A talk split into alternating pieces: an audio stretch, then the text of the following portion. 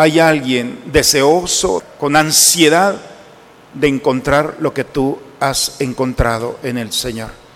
Y así como a ti te tomó de la mano y te sacó y nos ha sacado de tantas, hay quien ahorita está extendiendo su mano buscando al Señor y nadie le habla de Él.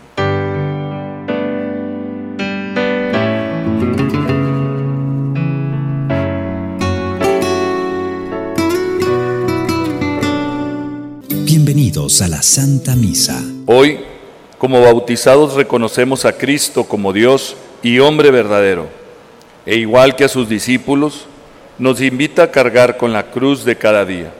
Si queremos seguirle, tendremos que ir por su mismo camino, un camino de entrega, de amor total y fidelidad hasta la muerte. Al ser discípulo de Cristo, adquirimos la responsabilidad de cargar con nuestra cruz y aceptar su designio. Mis ovejas escuchan mi voz, dice el Señor. Yo las conozco y ellas me siguen. Aleluya, gloria, aleluya. Aleluya, gloria, aleluya.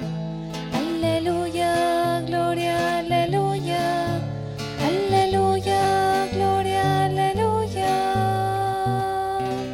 El Señor esté con ustedes, hermanos.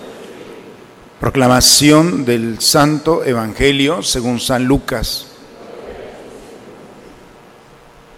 Un día en que Jesús, acompañado de sus discípulos, había ido a un lugar solitario para orar, les preguntó, ¿quién dice la gente que soy yo? Ellos contestaron, unos dicen que eres Juan el Bautista, otros que Elías y otro que alguno de los antiguos profetas que ha resucitado. Él le dijo, ¿y ustedes quién dicen que soy yo? Respondió Pedro, el Mesías de Dios. Él les ordenó severamente que no lo dijeran a nadie. Después les dijo, es necesario que el Hijo del hombre, hombre sufra mucho, que sea rechazado por los ancianos, los sumos sacerdotes y los escribas, que sea entregado a la muerte y que resucite al tercer día. Luego, dirigiéndose a la multitud, les dijo, si alguno quiere acompañarme, que no se busque a sí mismo, que tome su cruz de cada día y me siga, pues el que quiera conservar para sí mismo su vida, la perderá, pero el que la pierda por mi causa, ese la encontrará. Palabra del Señor. Jesús el día de hoy en el Evangelio les hace una pregunta a sus discípulos. ¿Quién dice la gente que soy yo? Esto es en el capítulo eh, 9, versículo 19. Pero en el mismo capítulo, un poco antes, en el versículo 9, Herodes le hace la misma pregunta. ¿Quién es este? Y la respuesta que recibe Herodes de los suyos es la misma que los discípulos han dicho el día de hoy. Unos dicen, porque Herodes pregunta, ¿quién es ese que anda haciendo milagros? Está muy entusiasmado de conocerlo. Y le contestan sus consejeros. Unos dicen que es Juan el Bautista. Y Herodes dice, pero a ese yo lo mandé decapitar, ese está muerto. Unos dicen que es Elías, que regresó. Y otros dicen que es alguno de los profetas. Y así se termina el versículo 9. Estamos en el 19. Diez más. Y entonces Jesús les dice, bueno, ¿quién dice la gente que soy yo? Y contestan los mismos apóstoles lo mismo que los que ni siquiera han tenido contacto con Jesús. No sé para ustedes, pero para mí esto es una llamada de atención. No puede ser posible que la misma respuesta de quién es Jesús sea la misma que venimos nosotros aquí cada Eucaristía, sea la misma a la de otros que ni siquiera vienen a misa. Jesús dice, ¿cómo puede ser posible que me estén contestando lo mismo que los que no me conocen, que no han visto mis milagros? Que parece que, es lo mismo. Y por eso Jesús dice, bueno, ¿y ustedes quién dicen que soy yo? La respuesta de Pedro es, tú eres el Mesías. Mesías significa en hebreo ungido, en griego Christos, por eso Cristo. Eres el que está lleno de aceite, eso es lo que le dijo. lleno de aceite. Solamente el rey podía tener ese título, el lleno de aceite, porque era ungido. Eres el lleno de aceite. Por eso la primera responsabilidad del rey no era mandar. La primera responsabilidad, según la escritura, el rey tenía que cuidar a su pueblo, sanar a su pueblo. Era médico también. Por eso el aceite representaba ese medicamento que se pone en los lugares donde ha sido lesionado. Todavía hasta el día de hoy nos ponemos crema y la crema es la misma raíz etimológica que Cristos. De ahí viene crema, Cristo es lo mismo, ¿se fijan? El que humecta ¿Para qué humecta? Pues para ser más blando, para ser más flexible. Cristo ha venido cuando Pedro le dice, tú eres el aceite de Dios, eres el Mesías.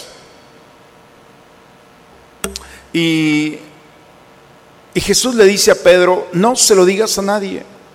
¿Por qué? Porque lo importante no es que lo escuchemos, lo importante es que vivamos la experiencia de Cristo. Porque al vivir la experiencia de Cristo tendremos una idea de lo que es Cristo, una idea diferente a la que todo el mundo dice. Es muy triste que los cristianos no demos testimonio. Jesús nos hace nuevamente la pregunta, ¿quién soy yo para ti? Tu respuesta no puede ser la misma que uno que no viene a misa, que no le interesa los sacramentos. No puede ser. ¿Quién es Cristo? ese aceite de Dios que ha hecho en ti. A mí me llama mucho la atención cuando se acercan y me dicen, Padre, lo que pasa es que no soporto mi trabajo, estoy cansado, ya no sé qué hacer. ¿Qué, profesión tienes? Soy ingeniero. ¿Y trabajas? Trabajo de ingeniero. ¿Y estás cansado de ser ingeniero? Sí. Uh, ¿Quién te entiende? Ser ingeniero no es una profesión, eso se lo pediste cuando eras un adolescente. Señor, quiero tener una profesión y te mataste horas estudiando para ser un ingeniero y ahora resulta que tu sueño se hizo una pesadilla. Lo mismo cuando te casas desde niño, ¿qué vas a hacer de grande? Me voy a casar. Espérate, primero crece. Pero me voy a casar. Bueno, pues te casas y ahora que te casas resulta que ahora no lo quieres o no la quieres. Es tu sueño. ¿Qué ha hecho Dios por ti? Todo lo que le has pedido te lo ha concedido. Todo. ¿De cuántas no te has sacado? Enfermedades, situaciones de peligro, angustias, deudas. Bueno, ah, no, es obra de la casualidad. No, no es obra de la casualidad de este mundo. Como no es obra de la casualidad que nos hayamos despertado el día de hoy. Porque hay personas que no se despertaron se quedaron dormidas ya y están presentándose a Dios. Por eso Jesús nos hace la pregunta, ¿quién soy yo para ti? Por favor, no respondas como todo mundo responde. Ah, es el Dios, la segunda persona. Ese es el dogma, la experiencia, tu vida. Por eso Jesús le dice, no se lo digas a nadie, deja que ellos lo descubran cuando salían los demonios y le decían, ya sabemos quién eres, eres el Hijo de Dios. Y Jesús le decía, cállate. Oye, ¿por qué los callas si le están diciendo cosas buenas y ciertas? Es el Hijo de Dios. Pues sí, ¿de qué le sirve saber quién es si no se va a convertir? Va a seguir siendo demonio. No tiene. ¿Para qué sigue hablando de esto? Por eso las lecturas del día de hoy, hermanos, son una, una entrada a nuestra vida personal. ¿Qué cosas le has pedido a Dios? Haz un ejercicio personal y tienes que dar testimonio de esto. Cuando ya no había nada que hacer, el Señor actuó en mí, en mi salud, en mi familia, en mis ideas, en mi profesión, en mi trabajo. De cuántas cosas. No se lo dejes a la obra de la casualidad. La casualidad es el recurso para los que no creen en Dios. Para nosotros es la providencia. Y por eso la respuesta no puede ser, bueno, unos dicen que eres Elías, Juan el Bautista. No. Es la experiencia de un Dios que sale a nuestro encuentro. ¿Quién es Jesús para mí? Es el que ha sanado mis heridas. Es el que me ha fortalecido cuando yo ya no quería caminar Ha sido mi idea cuando no la tenía. Ha sido la puerta de la esperanza cuando no tenía una razón para despertarme. El Señor ha estado conmigo en mi enfermedad y en mi salud. Ese es el Señor. Cuando yo estaba recién ordenado tuve un accidente y el médico dijo, hay que cortarle la pierna, sí, fríamente, hay que cortarle la pierna, no se puede más. Dije, bueno, esto es lo que dice el médico, vamos a ver qué dice Dios. ¿Me quieres una pierna o qué? Yo, claro, yo temblando de que me dijera que sí, pero gracias a Dios me dijo. Estoy empezando mi vida como sacerdote. Tenía 25 años. El médico no se podía, no podía entender Dije, claro, porque eso se entiende de la fe. Para mí fue el motor que me movió a seguir caminando. ¿Cuál es tu vida? ¿Cuál es tu testimonio? Cuando le pediste por tu hijo, por tu hija, ¿fue indiferente el Señor? Por eso la respuesta tiene que ser muy original, porque nadie ha vivido lo que tú has vivido. Y en cada una de nuestras historias el Señor se ha presentado con un matiz y una forma diferente. Es el mismo Dios que no puede hacer como un modelo a escala en el que se puede aplicar a todos. No. Es un Dios original que busca los momentos y las formas para darnos esa frescura. Por eso la lectura del día de hoy nos dice es necesario que el Hijo del Hombre sufra mucho. Es necesario que este Mesías viva momentos muy difíciles. Y uno puede decir, bueno, ¿para qué quiere sufrir el Mesías? Una de las expresiones que a mí más me gusta de la Madre Teresa, que aprendí mucho de ella, pero una de las expresiones es, la lógica del amor es el dolor. Entre más sufres, más amas. Yo le di gracias a Dios por aquel evento que tuve en aquel accidente, porque no hubiera podido entender a los enfermos, aquellos que le dicen ya no hay nada que hacer. Esa experiencia de dolor me hizo más sensible y poder amar y entender a quien le dice no hay nada que hacer. Porque ahora como sacerdote le digo ríete del testimonio y del diagnóstico, porque hay alguien que sí puede hacerlo. Por eso el Señor nos permite eso de toma tu cruz significa que en cada momento de dolor hay una historia que tus sentidos viven, pero hay una historia escondida, como todo tesoro, que se descubre a través de la fe. ¿Por qué el Señor me permitió ver, experimentar, vivir esto? No para hacerte sufrir, es para que pudieras tu corazón ser más sensible y entender a quien va a vivir un momento así. Sería muy triste que yo fuera indiferente a un enfermo después de lo que he vivido. Sería muy triste que tú vivieras la indiferencia cuando has perdido un ser querido, ser indiferente a quien lo ha perdido o quien ha vivido un momento de dificultad. Por eso la cruz no es más que una enseñanza, porque en los momentos de la cruz donde nadie los quiere, es lo que Jesús quiere. Porque en tu debilidad Él es la fortaleza, porque en la oscuridad es la luz, porque en la enfermedad Él es tu salud porque aún en tu pecado Él es misericordia. Dime qué realidad humana no ha vivido o no hemos vivido que Jesús no la pueda entender.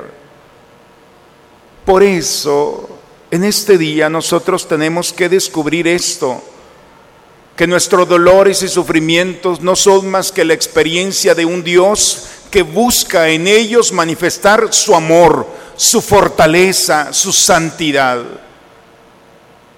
Y por eso no hay más que decirle gracias.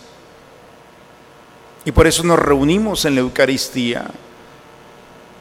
Para decirle de manera original, mira Señor, tú para mí eres, ¿qué eres para mí? Esto, estas son las lecturas del día de hoy, hermanos. Cuando alguien ha vivido la experiencia del dolor, y no se ha consumido por él, sino se ha permitido encontrar en el dolor la fuerza en Dios, entonces se convierte en una inspiración para los demás. Esa es la primera lectura el día de hoy. ¿Cuánto se le llora a aquel que ha pasado la vida en el combate y ha salido adelante? Es como el hijo único que se le llora porque siempre va a hacer falta.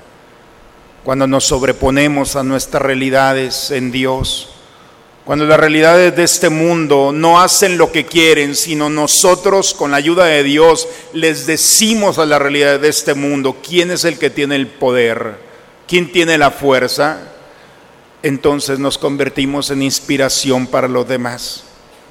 Y cuando alguien ha vivido esto y lo proclama, entonces será luz, esperanza y consuelo para quien vive también esos momentos.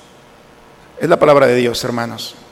Ojalá que en este día también, en nuestro caminar, dice que Jesús se detuvo un momento con sus discípulos. Hoy Jesús nuevamente nos dice, ¿quién soy yo para ti? Y si estás viviendo por un momento de dificultad, como también de alegría, es un buen momento para decirle, Señor, tú eres esto para mí. Y no se lo digas solamente en la oración, díselo a este mundo.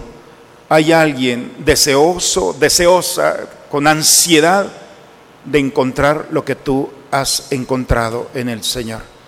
Y así como a ti te tomó de la mano y te sacó y nos ha sacado de tantas, hay quien ahorita está extendiendo su mano buscando al Señor y nadie le habla de Él.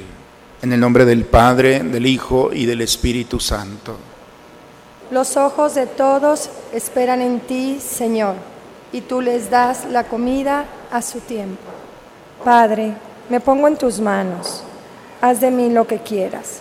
Sea lo que sea, te doy las gracias. Estoy dispuesto a todo, lo acepto todo, con tal de que tu voluntad se cumpla en mí y en todas tus criaturas. No deseo nada más, Padre. Te encomiendo mi alma. Te la entrego con todo el amor del que soy capaz, porque te amo y necesito darme. Ponerme en tus manos sin medida con una infinita confianza, porque tú eres mi Padre. Renovados, Señor, por el alimento del sagrado cuerpo y la preciosa sangre de tu Hijo, concédenos que lo que realizamos con asidua devoción, lo recibamos convertido en certeza de redención por Cristo nuestro Señor. Del 26 de junio al 28 de junio tendremos el tri- triduo para la fiesta patronal de la Capilla San Pedro. Te invitamos a participar en las siguientes actividades.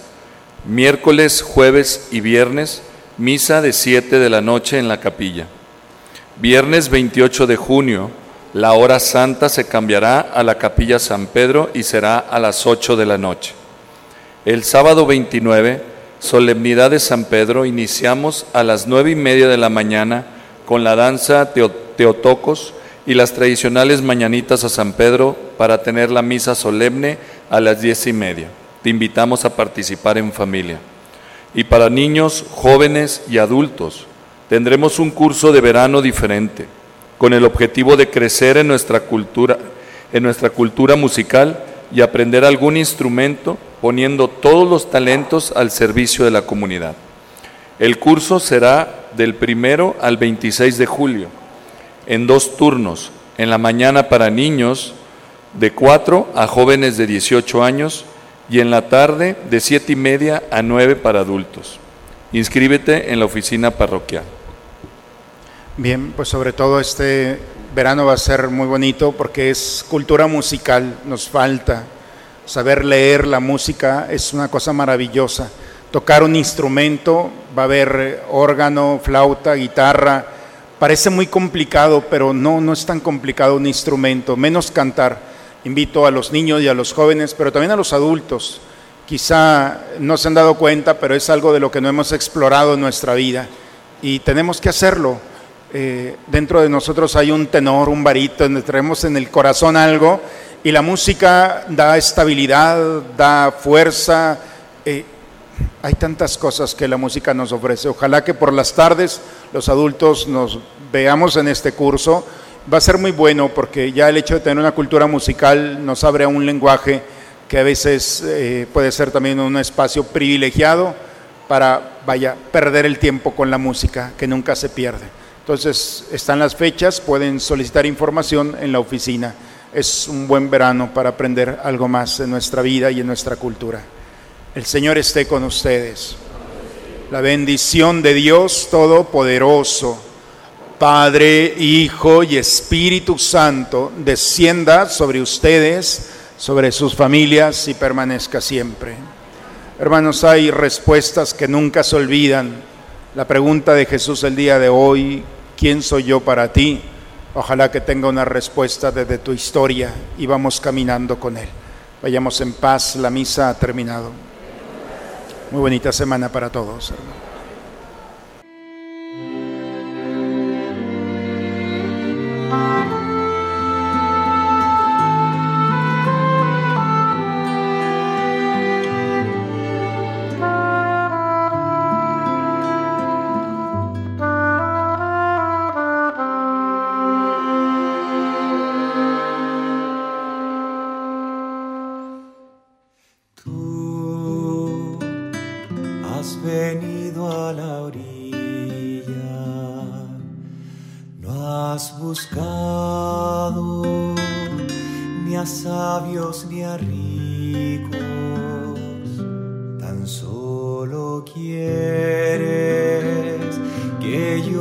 Te siga.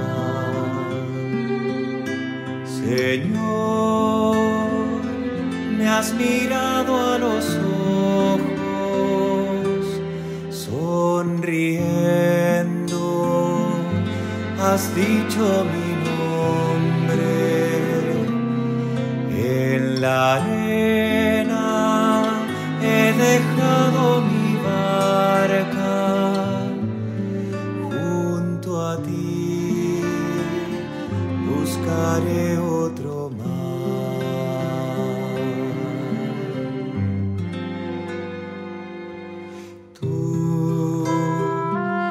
sabes bien lo que tengo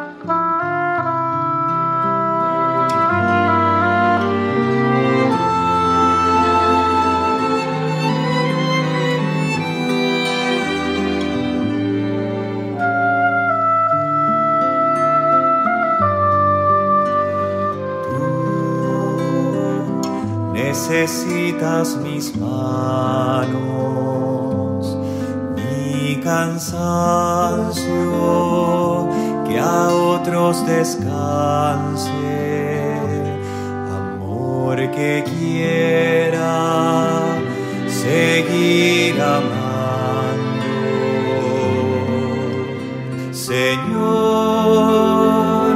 me has mirado a los ojos, sonriendo, has dicho mi nombre en la arena.